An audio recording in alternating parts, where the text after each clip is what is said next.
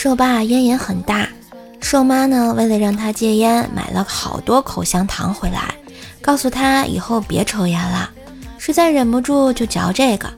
昨天回家问瘦爸烟戒的怎么样了，瘦妈接话说：“别说这个了，提他我就来气。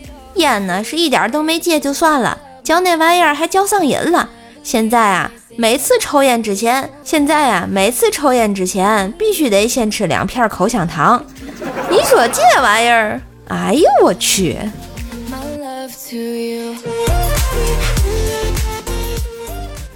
小时候跟姐姐打架，各种打不赢，心生一计，果断装死。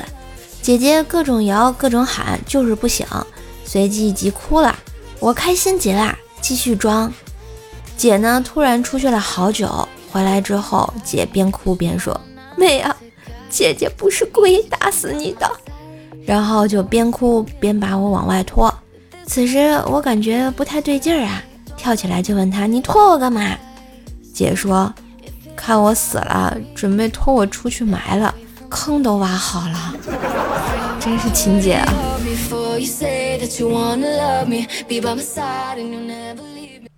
老总过生日，请大家去喝酒。喝的是上千一瓶的高档酒，有一同事小心翼翼地打开看看瓶盖，我开玩笑大喊一声：“再来一瓶！”话音刚落，服务员小姐急忙又打开一瓶送了上来，彬彬有礼地说：“你们的酒。”老总的脸当时差点绿了，我真的不是故意的呀。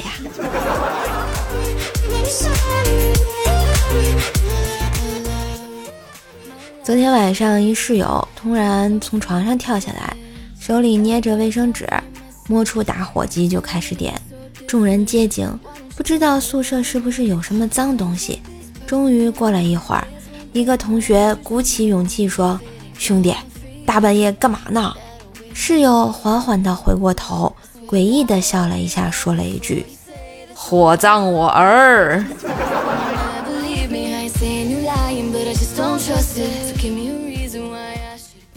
周末，孩子被他小姨接过去住了两天。